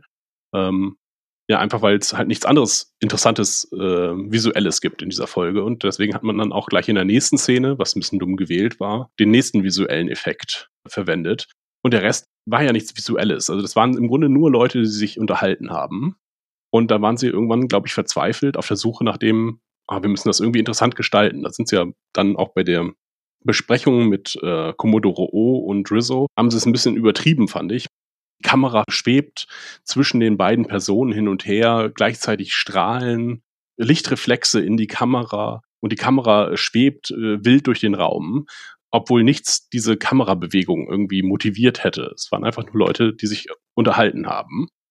Und die Kamera dreht vollkommen frei in den Szenen, ähm, im wahrsten Sinne des Wortes. Es war so ein bisschen wie Discovery, wo die Kamera sich auch manchmal dreht und schwenkt und das irgendwie nicht motiviert ist. Man weiß nicht, warum sie das macht. Ja, um es irgendwie in, visuell interessant zu gestalten, damit die Leute halt dranbleiben und diese Folge halt auch überstehen. Okay, also sowas Visuelles hat mich nicht irgendwie weiter festgehalten. Also ich fand die Folge an sich jetzt nicht so kacke, aber das Ende hat mich dann halt irgendwie, mhm. das, was ihr uns alles erzählt habt, war gerade viel zu wenig, dass ich da jetzt zufrieden sein könnte. Und der Cliffhanger ist nicht da. Ja. Also für mich ist da kein, kein, ich möchte unbedingt weitergucken, weil es mich eher zu frustriert zurückgelassen hat. Beziehungsweise jetzt eine Woche warten zu müssen, ist vor allen Dingen frustrierend. Diese Woche ärgert es mich sehr, dass wir es nicht am Stück haben. Ja, ich glaube, dass diese Staffel einfach nicht dafür geschrieben ist, dass man eine Woche auf etwas wartet. Also, dass diese, diese Serie so. Weil die doch sehr fürs Bingen scheint mir geschrieben worden zu sein, weil, also, mhm. die, weil die Folge halt auch nichts Interessantes uns, weder was Interessantes erzählt hat, noch gezeigt hat. Ist das eine Folge, die man beim Bingen halt über, die übergeht man dann, ah ja, okay, hm, diese Information. Jetzt eine Woche darauf rumzukauen, ist halt ein bisschen sinnlos. Und was mich wo wir jetzt schon ein bisschen bei der äh, Bewertung sind, was mich geärgert hat einfach, ist dieses Tausende von Tausende von Jahre, ähm, dieser Geheimbund, von dem wir noch nie gehört haben. Aber zufälligerweise haben, hat Picard Zugriff auf genau die beiden Romulaner, die davon wissen und auch noch äh, mehr Informationen haben als nur Gerüchte, sondern äh, ja, quasi den konkreten Beweis sogar äh, haben für diese Organisation. Der konkrete Beweis, der da wäre? Ähm, meine Mutter hat äh, das erzählt. Also ja, aber völlig betrunken. Aber sie kennt das Geheimnis, also sie weiß, dass es ein Geheimnis gibt, was was Köpfe zerspringen lassen wird, was Leute um den Verstand bringt, wenn man die Wahrheit erfährt. Das ist ja das, was neu ist. Sonst erschreckt man ja nur Kinder mit den, mit den Geschichten über Yadwash. Ah, okay. Genau. Ja, also dieser Teil hat mich halt auch geärgert, weil es halt mhm war nie Thema und wird jetzt halt dahergeschrieben. Ja, und auch dieses, äh, ja, das, genau, was wir, was auch noch ärgerlich war, war dieses, äh, ja, haben Sie uns schon mal ähm, künstliche Intelligenz nutzen sehen? Ähm, ja. Wir haben schon immer Computer benutzt, die nur ganz einfache Computer war, ja. Rein numerisch. Ja, keine der anderen Rassen hat äh, benutzt einen Sprachassistenten wie auf der Enterprise. Das haben sie jetzt einfach so rückwärts hingeschrieben, dass die nur einfache numerische Rechner haben. Naja weil wir vorher auch schon in Folgen was von Kybernetikern bei äh, Romulanern gehört haben. Okay. Ich fand die Folge nicht so toll. Ich habe mich sehr geärgert über die Folge. Das einzige Überraschende war tatsächlich, dass äh, der Kubus offensichtlich bekannt ist. Und wenn sie das jetzt im Nachhinein umschreiben wollen, dass das trotzdem ein Geheimnis ist, dann äh, hat die Serie für mich zerlegt damit. Sehr, wäre albern. Ja, also dafür zeigen sie es eigentlich viel zu offensichtlich. Also es gab noch mehrere Spezies zu sehen, mhm. die auf jeden Fall zur Föderation gehören. Da war noch so eine sehr markante. Die sollen mal weg von der Erde. Das ist wichtig, dass das in der nächsten Folge passiert, dass sie jetzt ein Schiff, scheiß Schiff finden und abhauen. Ja, aber wahrscheinlich kommt das noch nicht. Vielleicht gegen Ende, aber wir wissen ja, dass er auch noch zu Riker geht. Ja, da habe ich jetzt äh, Sorge, dass das äh, die letzte Folge ist, die sie uns da gezeigt haben, weil äh, er sagt ja irgendwie sowas, danke, dass, ihr mich, dass du mich das hast machen lassen. So, mhm. es geht um etwas Vergangenes. Vielleicht ist es so der, der Abschluss einfach nur. Das ist ja aber doof, im Trailer das Ende zu zeigen. Dann weiß man, dass er überlebt. Habe ich schon auch schon bei Filmen gesehen, dass das Ende von dem Film gezeigt wurde. Und wenn man ein bisschen mitgedacht hat, dass dann der ganze Film eigentlich verraten wurde. Umso gespannter auf die nächste Folge, äh, aber die Folge hat jetzt nicht so viel gebracht, außer dass wir äh, zwei Stunden dran rumgeredet haben. Vielleicht auch ein bisschen sinnlos. Mal gucken. Eventuell. Weil nächste Folge halt schon alles wieder über den Tisch geworfen. Über den Tisch? Wie sagt man? Über den Haufen geworfen. Irgendwas wirft man etwas über den Haufen, genau. Ein äh, Tisch aus Haufen, ein Haufen aus Tischen äh, geworfen hat, haben können, weil äh, sie das halt alles mit einem Satz wieder einreißen können. Noch einen Satz vielleicht mhm. zum Titel. Maps and Legends. Weil ich hatte nur den deutschen Titel und dachte Karten und Legenden. Hä? Was für Karten? Ich war von Spielkarten ausgegangen, weil wir die im letzten, in der letzten Folge gesehen hatten. Aber der englische Titel Maps macht ja deutlich, dass es äh, Karten im Sinne von Landschaftskarten, Stadtkarten, wie auch immer, Planetenkarten. Äh, ich habe ich hab keine Ahnung, was, was der Titel sein soll. Ich auch nicht. Ich habe da kurz drüber nachgedacht und dachte, ja, es gibt halt für Legenden gibt es halt die Doppelbedeutung, ne? Das ist einmal eine ah. Kartenlegende und halt Legenden im Sinne von Picard. Allerdings fehlt irgendwie die Karte. Ja, Legende könnte natürlich jetzt auch, also wenn eine Legende ist ja eher was Positives. Jadwasch könnte aber halt auch so eine Legende sein. Ist ja was fast wie eine Fantasterei. Da ist etwas, was man nicht richtig glauben kann. Wird erzählt, dass es das mal gab. Ja. Ja, stimmt. Also es kann natürlich auch noch, es kann natürlich auch noch greifbar sein, eine Legende, aber es ist halt was, was sehr herausragendes. Hm. Also was eigentlich nicht unbedingt für die Jadwasch sprechen würde, also dann muss es so eine, so eine geflüsterte Legende sein. Man, man erzählt sowas, sowas wie ein Märchen. Wenn man jetzt als Legende eher so dieses Heldenhafte vor Augen hat, dann ist das nichts Geheimes. Es muss dann eher so die geflüsterte Legende sein. Hm. Und das wäre dann auch nur eine. Du hast also auch keine gute Idee. Nee, überhaupt nicht. Ja, und wie gesagt, die Karten, da sehe ich keinen Hinweis. Was für ein doofer Titel. Warum haben sie, aber den müssen sie ja aus irgendeinem Grund genommen haben. Und auch irgendwas, was sich halt im Nachhinein ergibt, aber wir haben nichts von Karten gesehen oder noch nicht mal irgendwas, was man dann später als solche bezeichnen könnte. Also, das Einzige ist halt also nicht auf dieser Erde. Jetzt kann sie noch überall sein. Ist, äh, okay, da bin ich jetzt gespannt auf die anderen, auf andere Podcasts, die dafür vielleicht eine Erklärung gefunden haben, weil, also, dass der so verfehlt ist, dieser Titel, hm. Auf jeden Fall, die nächste Folge heißt irgendwas mit uh, The End is the Beginning oder andersrum. Beginning is the End. Ich äh, sage Flashback-Folge voraus. Wir sehen noch mehr von Picards Vergangenheit. Okay. Sie sollten jetzt vielleicht dann das lösen, was dann da genau passiert ist ja, weiß ich nicht, oder sie sollen einfach mal nach vorne gehen, einfach mal unsere Geschichte verfolgen und sich jetzt nicht, dass Picard jetzt noch ewig äh, über seine vergangenen Fehler und äh, alte Freunde noch äh, Gedanken macht, sondern vorwärts, Schiff schnappen und äh, den, ja, welcher Spur auch immer nachfolgen. Momentan haben sie ja keine Spur, sondern nur, sie ist nicht auf der Erde. Oh mein Gott, sie kann überall sein damit. Nur nicht auf der Erde. Okay, äh, danke, dass du dich äh, wieder so lange mit mir unterhalten hast, Achim. Ich fand's äh, ja. sehr interessant. Sehr gerne. Äh, und du hattest ja sogar richtig Meinung. Verrückt. Es geschehen noch Zeichen und Wunder. Tschüss, liebe Zuhörer. Tschüss, Achim. Ja, auf Wiederhören bis zum nächsten Mal.